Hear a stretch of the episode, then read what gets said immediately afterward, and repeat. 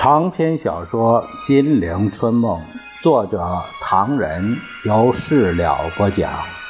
第六集《台湾风云》第八回，陆定一接见美国记者，彭学佩转述低能赌博。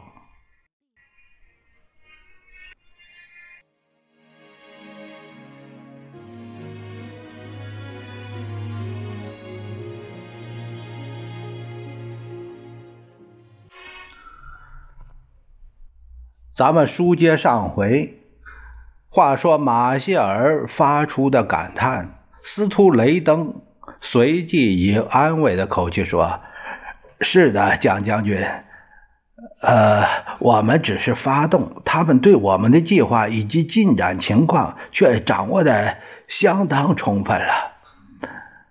这是突然的。中国有句老话叫做。”螳臂挡车，我们调动这么多队伍，配备又这么好，他们要是能够抵得住，世界上的兵书要重写了。夫人说的话有理。呃，古今中外军事上的奇迹不是没有，我们要小心。但是以今天国共双方的条件来说，中共绝对不可能出现奇迹。我们。又可以放心。不过，为了彻底解决问题，我们不妨当他是个强大的敌人，用第一流的配备、第一流的指挥、更严重的布置来对付他，有如我们的呃洋基棒球队，呃初级幼儿园，不杀的对方落花流水才怪。听听啊。而他们现在又说话了，众人立刻在倾听，来自延安的声音在空间激昂回荡。同志们，蒋军的战线日益延长，后备兵几乎用光，军火也消耗的差不多了。如果美国人不支持，蒋介石就要垮下来了。蒋介石虽然即将进攻延安，希望攻下延安。向全世界宣布中国共产党的灭亡，可是让他们做梦去吧！延安即将被攻下，胜利还是在我们这方面，我们仍然有胜利的信心。我们可以再告诉国民党反动派，不管美国好战者怎样支持你们，你们的日子也不会太长。就在这几个月内，看我们发动反攻。蒋介石眉眼示意，宋美龄便一伸手关上了收音机，怪笑着。马歇尔不以为然：“ 我们再停一会儿吧，不管他们怎么说，呃，对我们多少可以参考。”宋美龄只得随手扭开收音机。延安电台的报告员刚开始一段新的报道。中共中委兼宣传部长陆定一接见美联社记者说：“所谓国民大会的开幕和准备进攻延安，意味着蒋介石决定要进行全面内战。当然，我们是不怕的。当我们十年前来到这里，每一个士兵只有两排子弹。蒋介石曾向我们发动第二次歼灭性的进攻。”但给我们反碎了。现在我们比以前好得多。即使国民党占领了延安，将来我们也可以夺回来。第二次长征绝不会重演。现在开始的战争将继续两年以上。今天的中共比张家口陷落之前要强大的多。我们从来没有给对方消灭过一个营。但我们却消灭了国民党三十五个旅。我们在检讨过去的十二个月的事件之后，可以看出，因为蒋介石宁要战争，不要和平，故和谈的前途非常暗淡的。马歇尔特使对中国向他提出五次抗议，置而不理。我们已不相信他的诚意，因为这种缄默。意味着公开破坏他与国共两党代表共同签过字的停战令。对方的广播告一段落，在激昂的《义勇军进行曲》的歌声中，宋美龄终于关闭了收音机。我们回来见。司徒马歇尔同蒋介石告别说：“回来听好消息。”一定一定，明明天我要召开呃会议，做进攻前的最后一次准备。呃，祝你们顺利，全仗大力。蒋介石夫妇边笑边送客，希望你们回南京的时候，延安即使攻不下，也该很快大功告成。在前线有任务的，散会后赶快坐专机回去。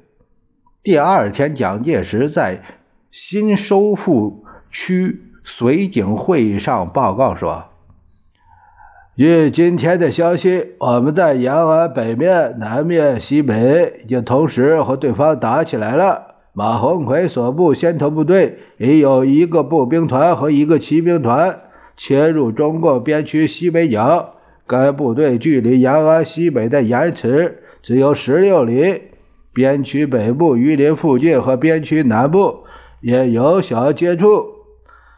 你们五十个多个出席的人都是本党最重要的政府官员、将领和省府主席。现在你们负有指挥责任，散会后马上坐飞机动身。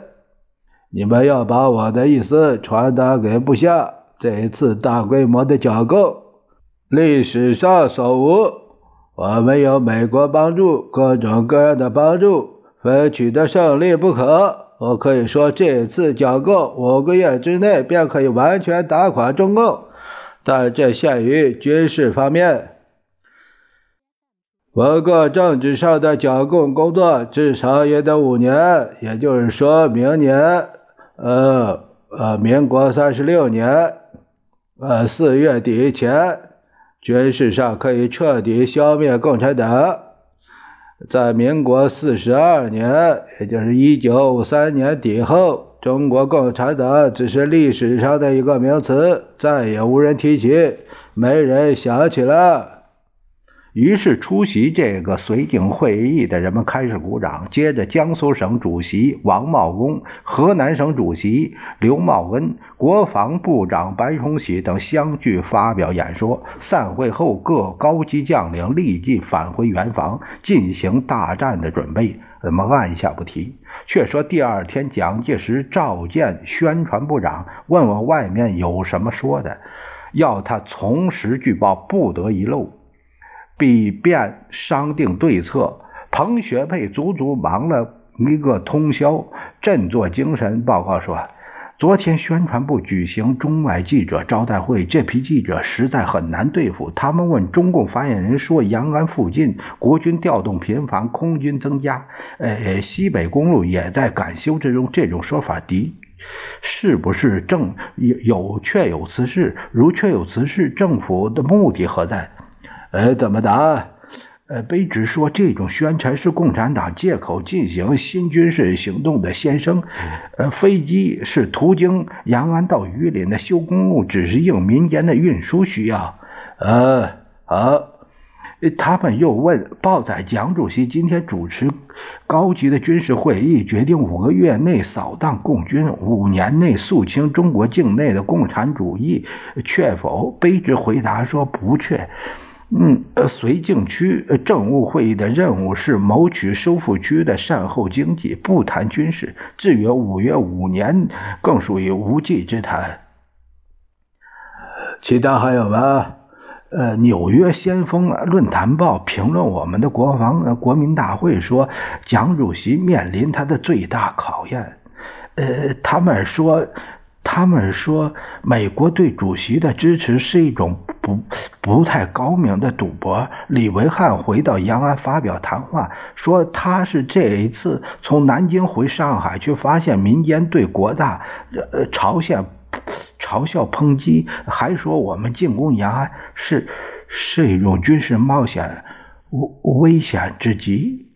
别听他的，外面的马歇尔特使有什么说的？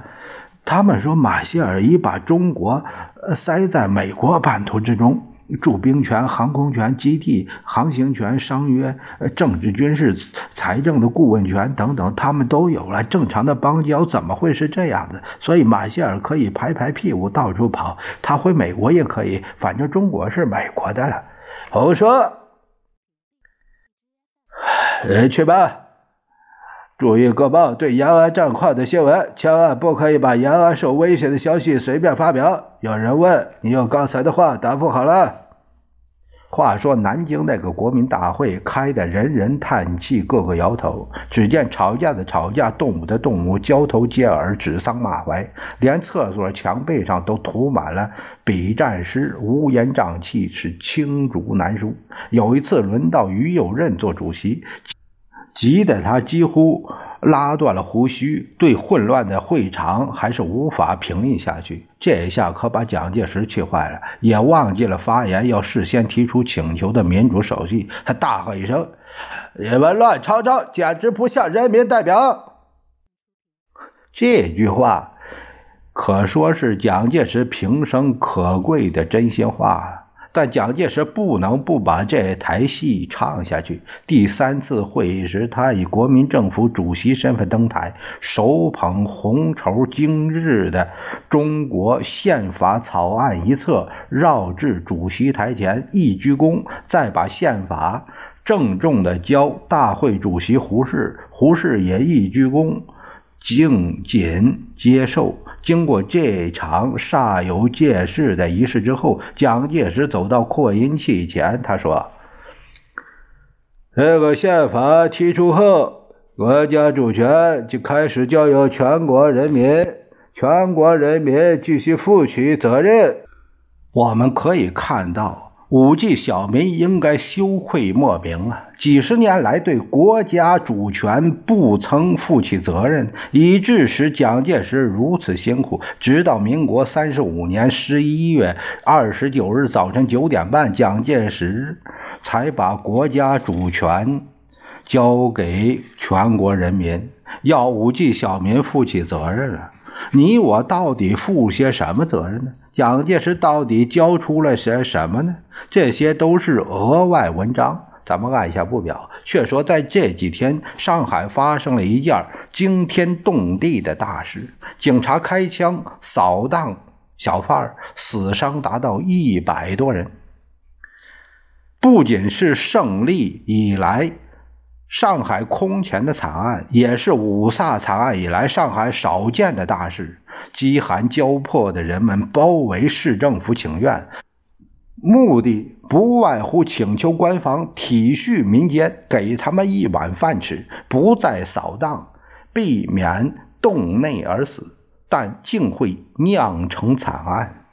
蒋介石把上海市长吴国桢骂了一顿，骂他为什么这么笨，整治市容会引起公愤。而侍从室的调查更妙，说上海摊贩暴动问题在共党捣乱，但蒋介石明知道共产党员并未改行做商贩，他们都已经陷入了包围之中，要展开比枪杀摊贩更为残酷的行动了。但有了武装的老百姓，到底要比没有武装的老百姓难对付。蒋介石在剿共的泥沼里，显然陷得更深了一步。你们怎么搞的？新四军人少枪少，可是整编第六十九师三个旅竟会在宿迁沭阳给他们吃掉，连师长戴志奇都阵亡。报告主席，高级将领们个个是愁眉苦脸。东北、华北、华中、西北都不见得顺利，呃，只有个想办法。马歇尔将军一再同我提出时间问题，他希望不顾一切、不择手段，什么办法都可以使用，什么武器都可以搬出来，大家想办法吧。在美方和蒋介石军队搜索枯肠之中，办法想出来了。一方面，前线用毒弹，企图使对方不敢出战，望风披靡；另一方面，悍然放水，引导黄河归入故道，达到水淹解放区的目的。至于什么叫生灵涂炭，也不去管它了。蒋介石对于这个国大对外扬言打了个胜战。实际上自己明白，这还成什么代表什么会场？但为了消灭中共，什么都让他去吧，不许人家说这是个笑话。这个国大也就蛮神圣的。正在这期间，马歇尔同司徒雷登来访，先向他道贺国大开城。接着，马歇尔表示来意说：“我很抱歉的告诉你，我要回去了。”蒋介石一怔，呃，这千万不行，千万不行！马歇尔大使希望你在中国多留些日子，最好等共产党问题解决以后才回去。马歇尔大笑，哈哈，啊，蒋将军，这怎么行呢？人家已经向我开炮，再留下来没什么意思了。不不不。共方的攻击，我们还理他做甚？我希望马将军出面再留留下来。呃，还有一个要求，啊，什么要求？呃，希望马歇尔特使代替我的职务，在中国多留一个时候，直到天下太平为止。马歇尔明知这是蒋介石的手法，但这是异乎寻常、颇费思索的说法，也就是付之一笑，安慰他几句，夸奖他几句。他说：“蒋将军，今日之下，你当然是中国最高负责人，而今天的方针已定，你也不客气了。”在华盛顿与南京之间，我们西西向东，不分彼此。我愿代表美国，呃，向你对美国如此热忱的精神致敬。我们定了许多条约，这些条约没有疑问，对中美之间的友谊是万分可贵的，啊，因此今天中国的问题，也就是美国的问题，现在什么都解决了，只差军事上的最后一击。蒋将军是否在心理上向你的部下做了鼓励的工作呢？有的，有的。我们宣传部天天为这个发布新闻，同时就在前几天，啊，还要陈部长在国民大会上宣布一年内消灭中共。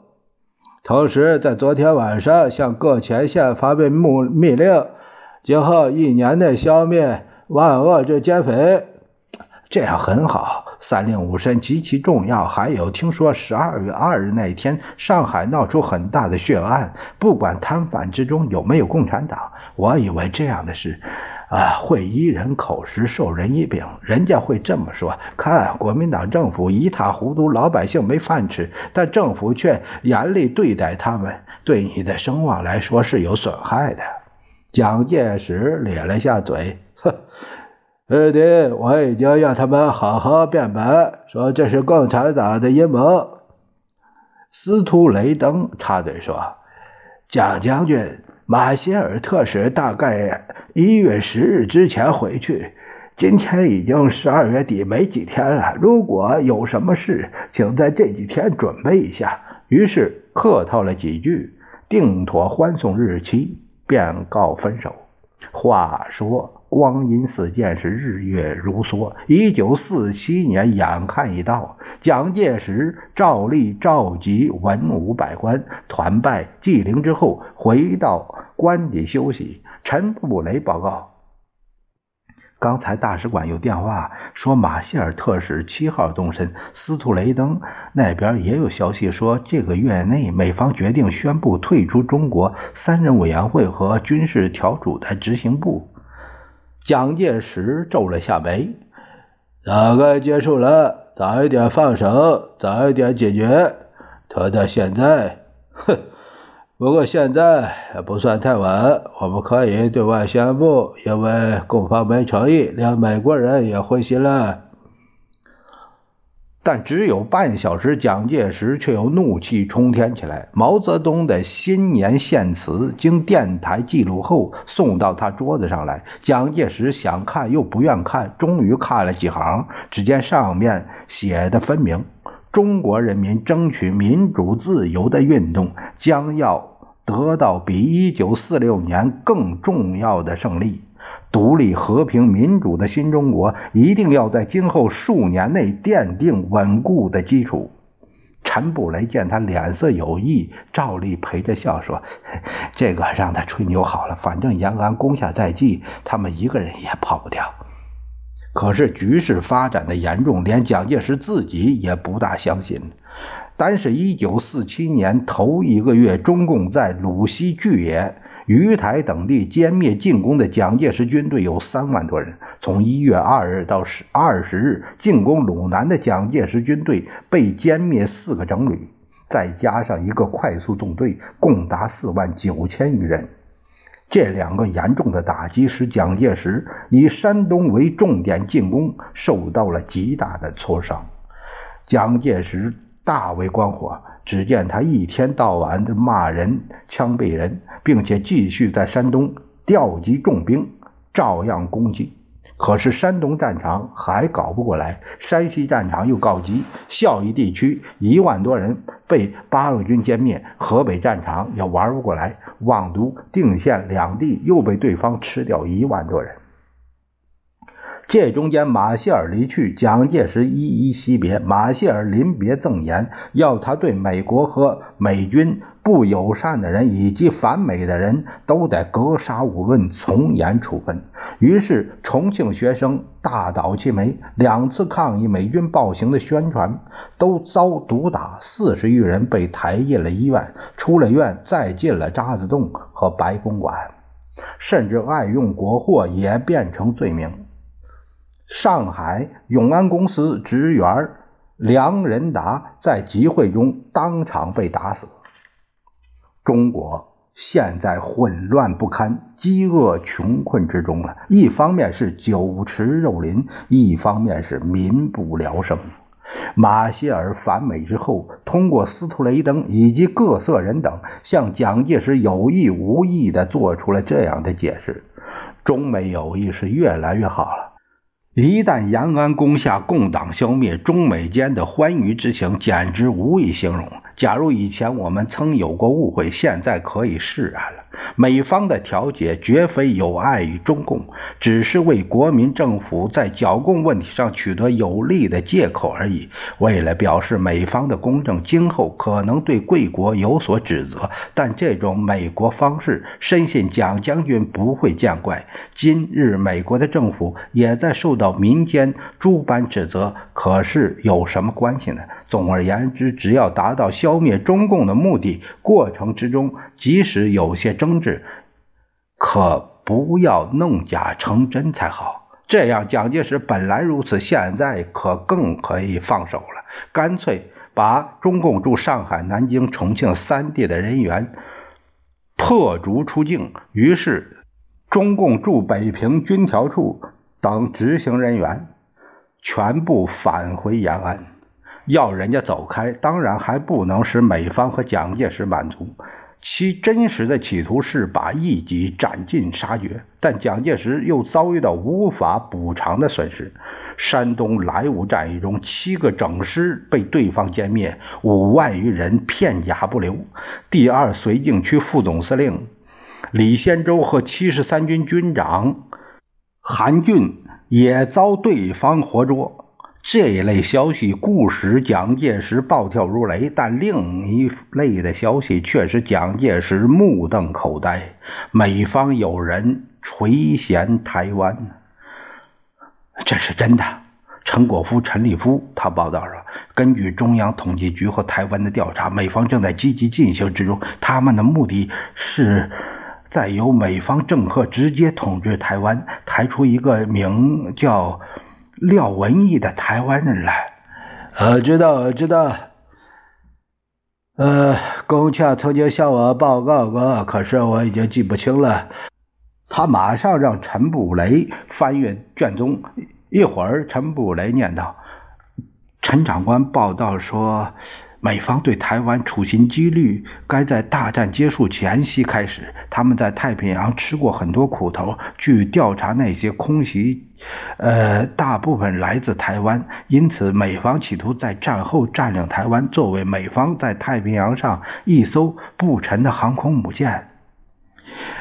台湾区日本投降，美方有军事代表团随前进指挥所赴台。美方主张夸耀美方航空武力，让日本兵在这种气氛下投降。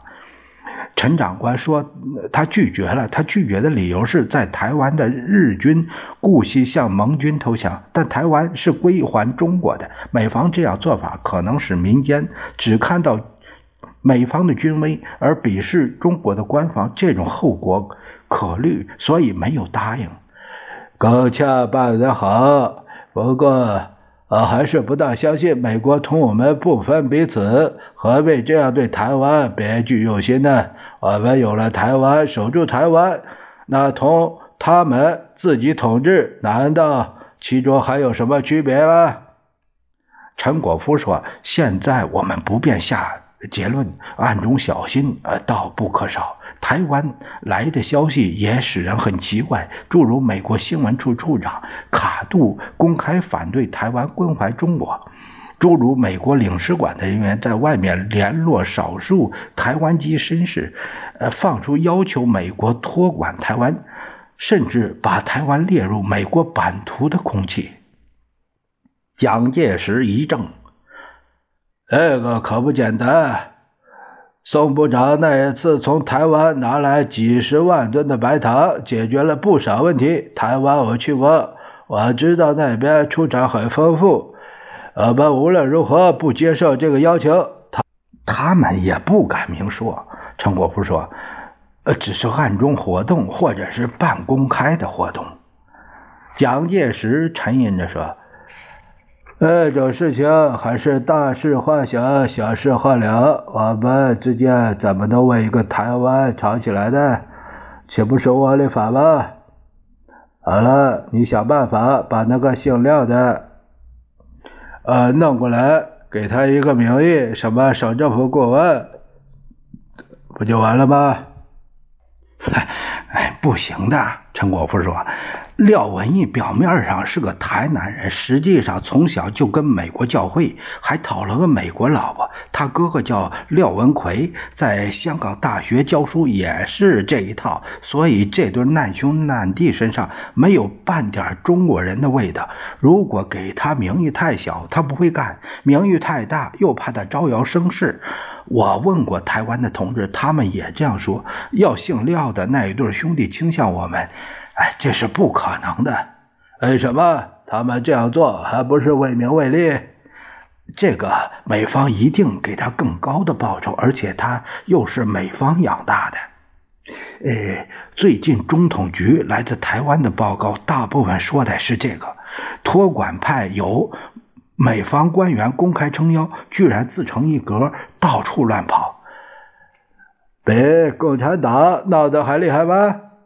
二臣四目相对，陈果夫答：“这个当然不同。不过廖文义攻击我们，除了武力比比共产党厉害的多，把我们上自总裁、下起士兵骂得体无完肤。什么？”蒋介石有点着急。他们同共产党是否一个鼻孔出去的？呃，又有不同。陈果夫微笑着说：“托管派骂我们比共产党骂我们还厉害，共产党骂我们又比骂我们还结棍。结棍呢是上海话‘厉害’的意思。真是够麻烦的。